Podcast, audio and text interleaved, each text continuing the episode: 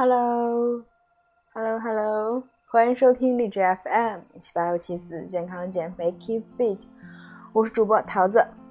这一节目呢，依然跟大家分享一些健身的干货。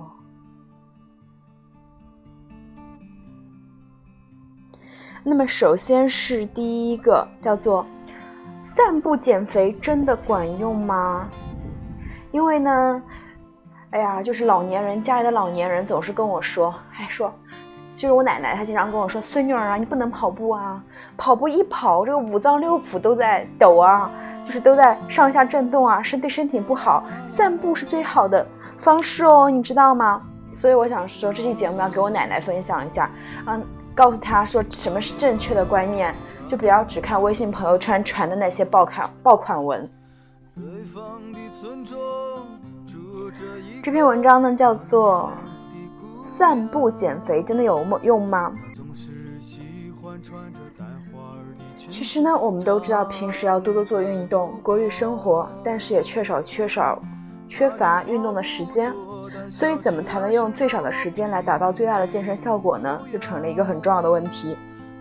今天呢，就用 BBC 的纪录片《健身的真相》，以五个试验来解答解开这个谜题。The truth about getting fit，健身的真相。第一，了解自己的体能。纪录片首先教会了我们两个了解自己体能的简易方法：准备一张椅子，连续坐下、起立十次，并自动计时，看看自己需要用多长时间。时间越长，说明你的体力越差。这个动作呢，是用来测试下半身肌肉的，主要是股四头肌和臀部肌肉，它们是全身最大的肌肉。所以呢，平时不怎么运动的人用这个动作测试，一测就可以测出自己的运动能力行不行了。南方姑娘，一般三十五岁以下的男子连续蹲起需要在十十秒之内，女子需要在十二秒之内；三十五到五十五岁的男子需要在十三秒，女子需要在十五秒；五十五岁以上的男子则需要十八秒之内，女子需要在十九秒之内。另一种方法呢是准备一个小台阶，人的双脚上上下下的踏步一分钟，之后我们搭，之后呢我们自己搭脉来看个人心率，心率越慢说明体能越好。三十五岁以下男子正常在一百五零五次每分钟之内，女子在一百一十次每分钟之内。其实就是做同样一个测试来对比大家的心率，你的心率变化越小，就说明你的体能越好，就很简单哈。那么第二是每天一万步真的有用吗？因为很多 A P P 提供了什么每天一万步，还要邀请身边的人一起来，然后可以拿红包那样子。测试完提示呢，我们就要说这个一九六四年东京奥运会推出了一个叫万步计的仪器。结果就出现了一天一万步，永葆青春与健康的养生潮。现在有的人还真真的在微信上挤到步数排名榜第一名，但是这真的有用吗？实验中呢，我们分为两组，一组要求在日常生活中达到一万步，另一步则要求快走十分钟，每天三次。结果发现呢，快走十分钟的人是更具有健康效益的。因为它能够让心率达到一定的程度，从而促进身体的一系列反应。博士告诉我们，在一星期内至少有一百五十分钟的中强度运动，就是要感到有喘息的感觉，来提高心率的增加，心率增加才能够燃脂。其实我们真正想做的呢，是让你们的心跳加快，这样就能够降低患糖尿病、心血管疾病和某些癌症的风险。而它这个可以甚至减减少到两成之多。与其每天费尽心思一天步行一万步，不如在日常作息中每次多花十分钟来进行快走，一天来三组，这样更可以达到提高体能的目标。第三，heat 更燃脂吗？第二个实验呢，是让对象骑自行车，通过检测。身体对氧气利用率的大小来测试对象的身体机能是否良好。实验对象只需一次性发力四十秒，一天三次，还要加上运动前后的热身与缓和。结果中显示，heat 激发了深层肌肉的改变，使实验对象在运动后肌肉中的糖含量减少了百分之二十四，同时也影响到了心血管系统的运作以及其他部位。所以呢，坚持 HIT 的人体能水准平均提供提高了百分之十一，而患心脏病的风险降低了百分之二十，而且它的效率比普通有氧高，你可以花较少的时间达到较好的减脂效果。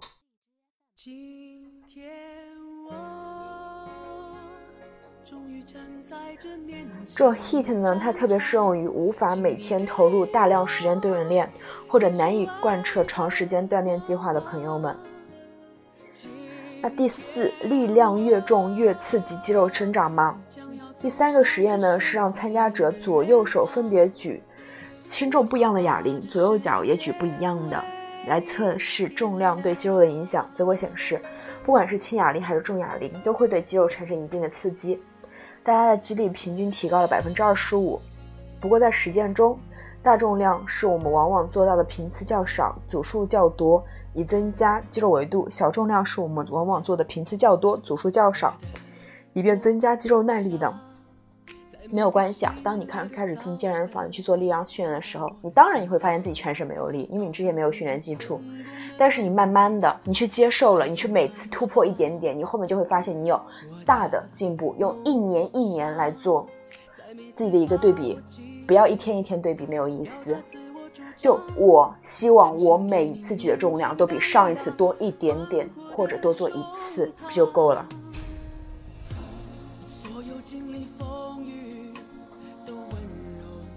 刚开始接触撸铁的时候，没必要急急急着增加重量。我们的目标是以正确的姿态去完成每一组的每一次动作。当你感觉开始吃力的时候，再多做一两个就可以结束了。第五，跑步会伤膝盖吗？很多人都排斥排排排斥跑步，认为跑步会伤膝关节。这次的实验彻底告诉我们一个事实：适量的跑步不会伤害膝盖，反而对膝盖有益。实验中利用动作的一个摄取系数，观察跑步者身体如何移动。并测量跑步和走路时膝盖承受力道分别有多大。结果显示，跑步时脚掌接触地面时间短，跨度大，因此全身承受的力道其实比走路还低，几乎是走路的一半。并且跑步带来的规律性冲击会刺激血液有流动，将更多的养分和氧气送到软骨处，来促进软骨的自我修复。所以说呢，只要在不短的时间内跑得太猛。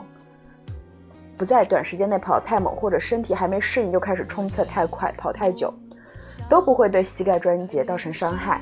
第六，运动真的能造成愉悦吗？能制造愉悦吗？运动不不应该是痛苦的吗？怎么会产生愉悦感？事实证明是有的，但它需要一些时间。第五个实验呢，需要检测实验对象的血液样本，来测试他们在跑步前后血液的内生性大麻含量。内生性大麻是什么？顾名思义，就是让我们产生愉悦感的源头，让身体进入兴奋状态，从而产生运动的积极性。而结果显示，当他们跑完之后，血血液中的内生性大麻增加了百分之三十。很显然，跑步给每个人带来生理上的刺激，同时而没有负面影响。第七，跳舞还能增强记忆。最后一项实验呢，是对舞者跳舞前后的一些心智测验，测试包括对个人决策力、避免分心的能力、工作记忆以及辨认、预估移动物品的能力。试验结果呢，证明跳舞这一运动能够增强人的记忆功能，因为跳舞过程中需要思考舞步、思考模式、思考如何跟上音乐，你会大量利用到认知能力。所以呢，在觉得单纯跑步枯燥同时，可以尝试一下减脂操、减脂超级组等花式多的减脂方法，身体更容易接受，还能锻炼你的全方位能力哦。最后想说的是，一部健身的纪录片不会改变你的体态，但或许会改变你的运动观念。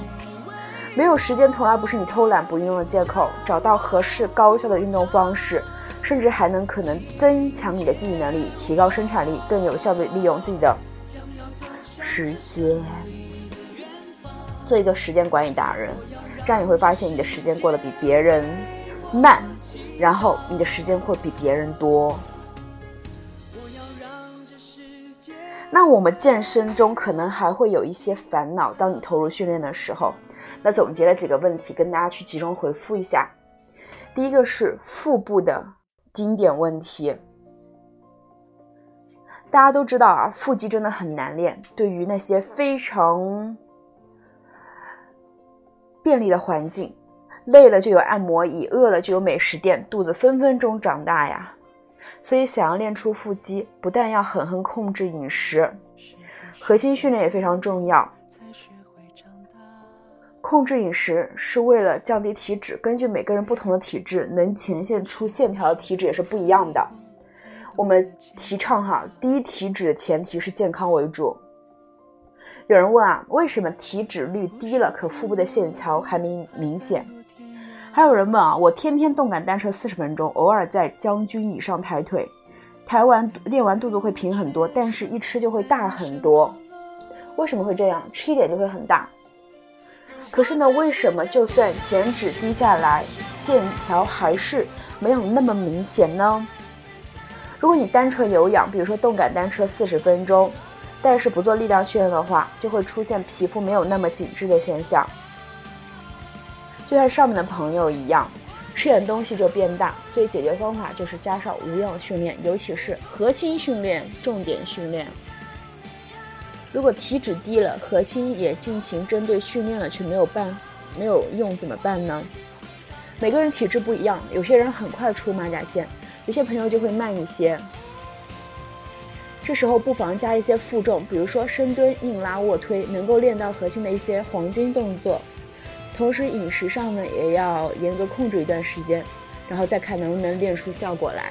就是不要说，呃，你跟旁边一个小伙伴一起减肥，你们每天做一样的运动，然后发现他的线条出来了，你的线条没有出来，这时候反思一下饮食和个人每个人不同的体质，因为没有两个完全一样的个体的，因人而异。那肩背也会有一些问题。那有人会问哈，肩部怎么这么难被激活呀？背部为什么找不到感觉？是不是我练的不到位呀？有人问怎么练肩，后束始终没有感觉。有人说背真的好难激活呀。肩部激活呢，需要在上力量时多多热身，多做几组自动训练，全方位的唤醒肌肉，然后再正式训练。大家一定要记住，说我这个去做训练的话，我一定要做激活训练。因为这个激活训练，你不激活肌肉，你怎么启动它呢？就像是你冬天你在很寒冷的情况呃情况下，你开车，你车不做预热的话，你会发现开的好费劲啊，包括那个冷气都打不热，就是热气都打不热，因为冬天会要开暖气嘛。但是你一旦热身了之后，热车了之后就会好很多。所以很多肌肉的话难练，就一定要激活，特别是臀部、肩部啊、胸部啊。腿部都一定要激活的，不要一上来就上重量啊！简单粗暴真的不行啊！肩部是同样的道理，同样在正式上重量之前，通过热身来激活。尤其要感到背部肩胛骨的用力，想象你的后背有一块硬币，使劲的去夹它。很多时候呢，觉得肌肉难激活，可能是因为动作没做到位，二是因为你的肌肉还没来得及准备，你就开始负重了，所以它就很快疲倦了。总之，多热身，热身也要认真呢。下面是臀部的困难问题，臀部的问题大多相同啊，所以选出了比较有代表性的。第一个是臀部太难练了吧？怎么才能让自己的维度长长呢？第二个是上半身下半身比例不协调，大腿怎么塑形？我大腿前侧肌肉突出还能消下去吗？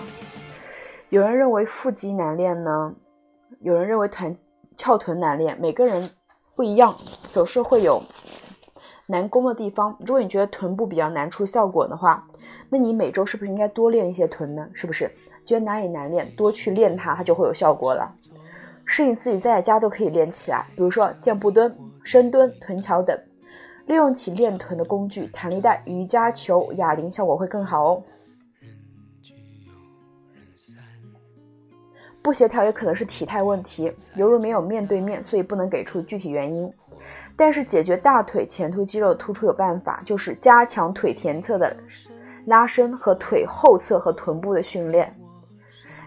前侧我的腿前侧之前也是肌肉突出啊，然后我是有会去拉伸它，还有前侧它它肌肉突出就说明你用力太多了，就说明你后侧没有力，那你这时候练后侧就没有问题了。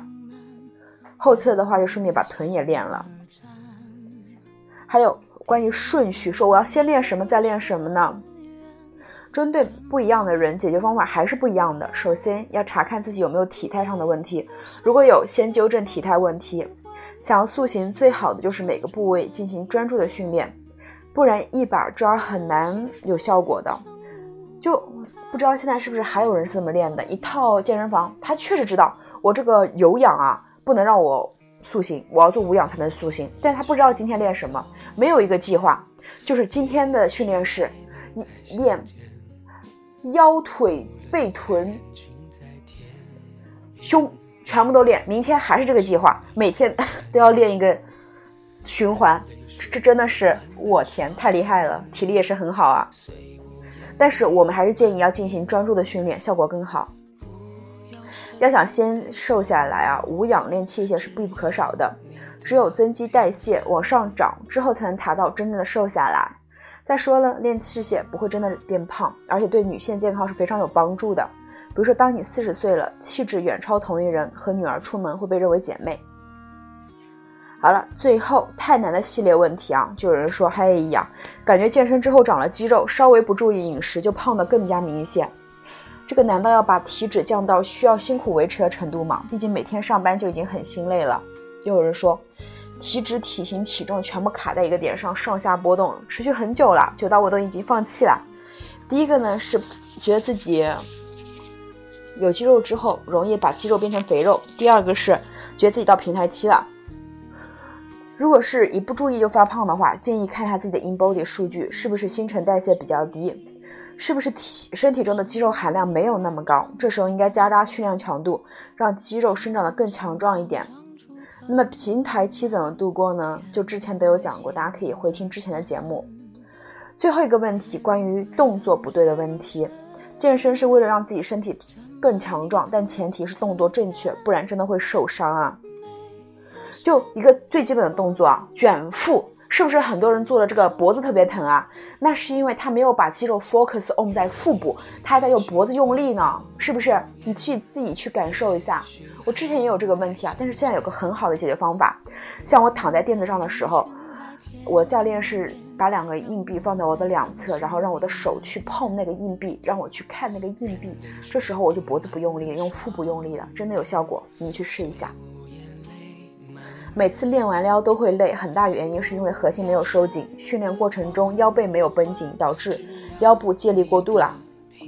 事实上，动作标准也不会伤膝盖、伤腰啊什么的，有些动作反而会激活膝盖，保护膝盖，比如说静蹲。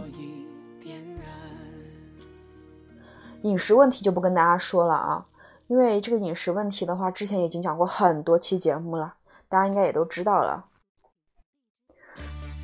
最后一首歌你们应该很熟悉啊，大家应该都看过这部电影，是不是？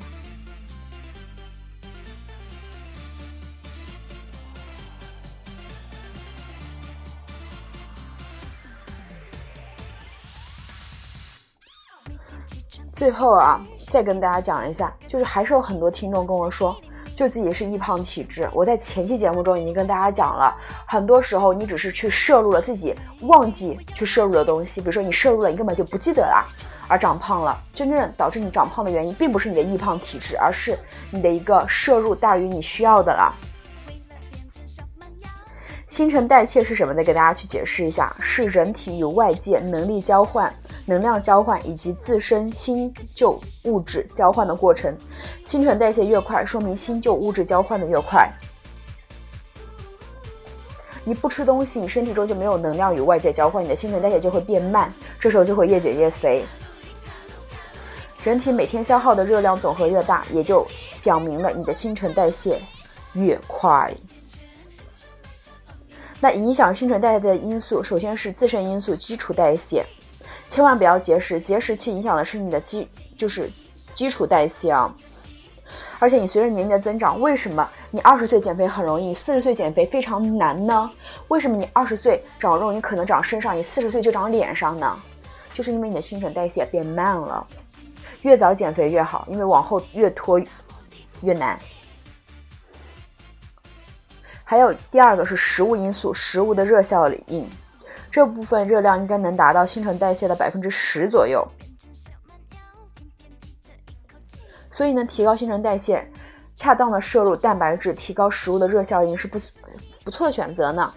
第三，活动因素也就是活动热量消耗，一是锻炼消耗的热量，第二个是非运动性活动消耗热量。非运动性的就是呼吸。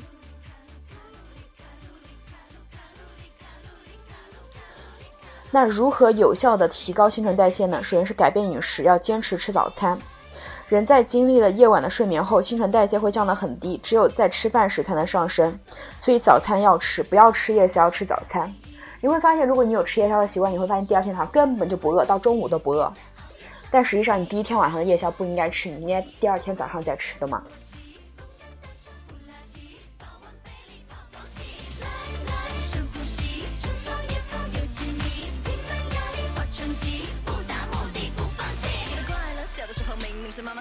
餐，粒粒皆辛苦。直到最爱的裙子的扣子都系不上了，吃得掉，甩不掉，更辛苦。希望体重帅哥，不如跟着节奏没在怕的努力。别人看努力，多吃好的碳水化合物啊，补充碳水化合物应该以高纤维者为佳，比如说各类蔬菜、水果和全麦谷物，它们都属于好的碳水化合物。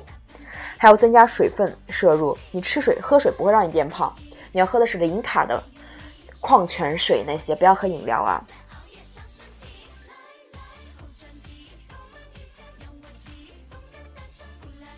多喝水其实会让你变瘦，不会让你变胖。